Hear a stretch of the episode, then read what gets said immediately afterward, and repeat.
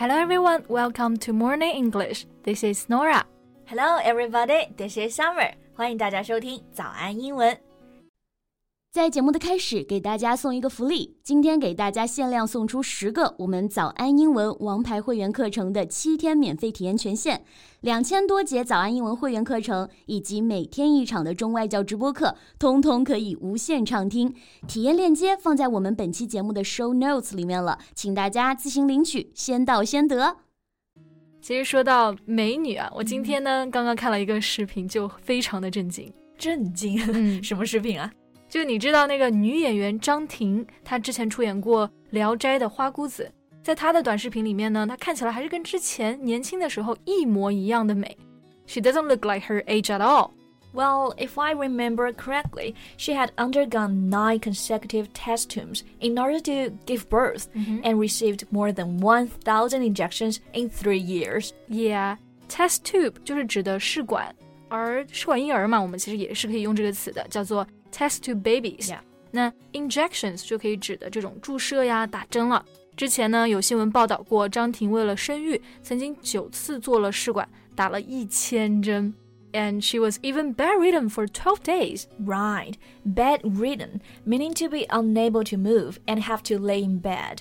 意思就是卧床不起。她当时真的是为了生孩子吃了很多苦啊，所以你就看她视频震惊了，对吧？对。没想到现在状态这么好。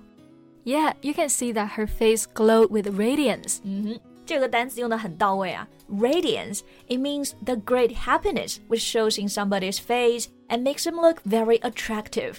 这个词意思就是容光焕发的。对，我觉得张婷现在她看起来就是容光焕发，虽然她已经五十多岁了。Yeah. But I think she deserves all this as a reward after those sufferings. Yeah, I agree. So, what kind of beauty do you think she belongs to? Hmm, hard to say but I assume it's classic beauty. 嗯，classic beauty，这个就是古典美了。对，我还记得她是穿越时空的爱恋那个里面，古装扮相很美。嗯，You know her look in Asian Chinese costume portrays this classic beauty well.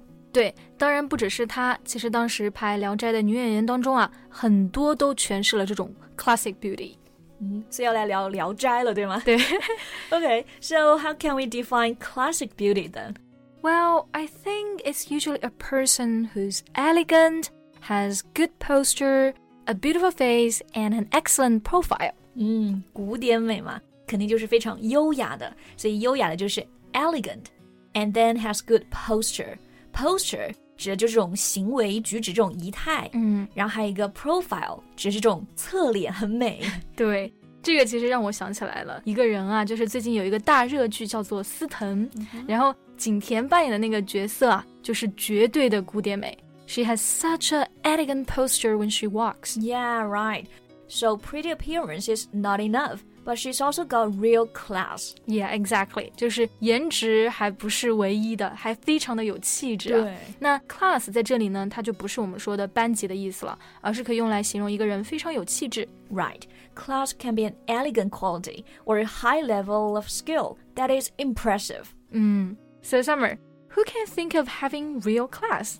最有气质的，我的心中的女神是王祖贤，就她在《倩女幽魂》里真的是太美了。 而且你觉得没有，就很有那种朦胧感。yeah, yeah, yeah. The look in her eyes is always so dreamy. Yeah, dreamy 就是这个单词，就那种非常梦幻的感觉。Yeah, as if you're in a dream or you're asleep.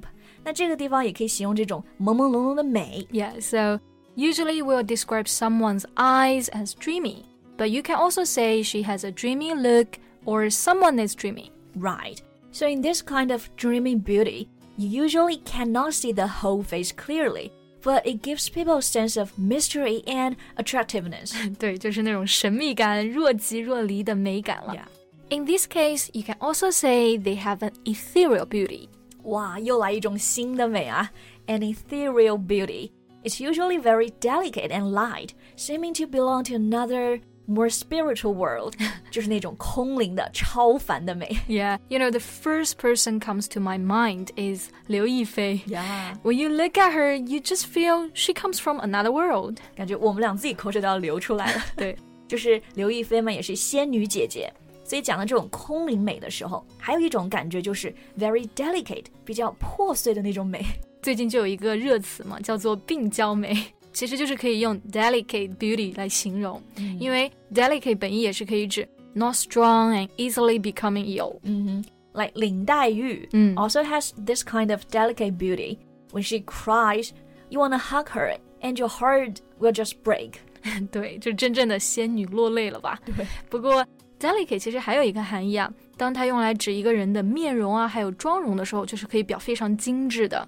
For example, besides having an incredibly delicate face with the long black hair that hung about her shoulders, there was something very unusual about her as well. Yeah, a delicate face can also be described as flawless. They have no flaws and are just perfect. 对，那 flaw 呢，意思就是缺点嘛，加了一个词缀 flawless，意思就是无瑕的。所以你可以说一个人 she looks flawless。对， 我觉得应该是颜值相当高，或者你真的是特别喜欢他，才觉得是这种无瑕的 flawless。嗯，不过其实除了形容颜值，你也可以说一个人的表演啊，或者是作品也是 flawless 的。 Like her acting is almost flawless. Yeah. So before we actually mention different kinds of beauty, Yeah. like classic beauty, ethereal beauty, and delicate beauty, and the next one I can think of is enchanting beauty. If you describe someone as enchanting, you mean that they're very attractive or charming. 对，就并不是那种非常清纯又非常的单纯的美，而是非常迷人、具有魅力的美。比如说，我的第一反应就是妲己。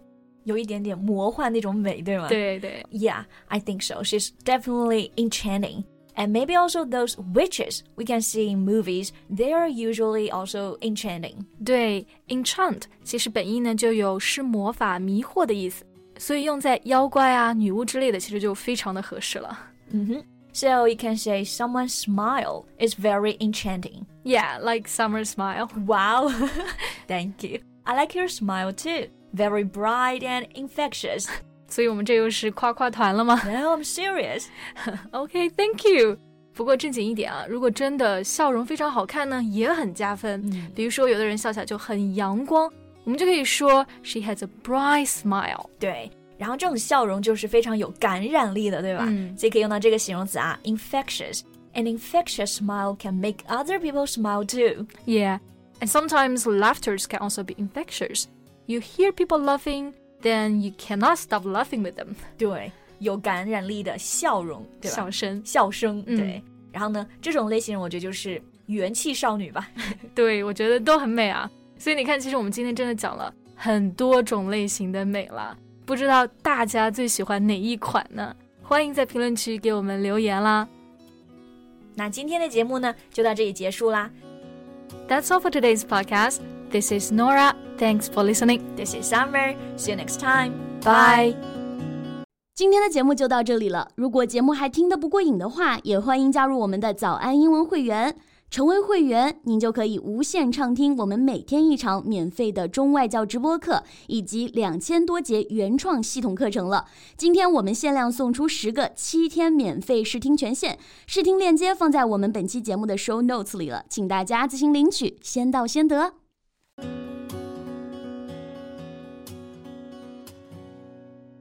This podcast is from Morning English. 学口语就来早安英文。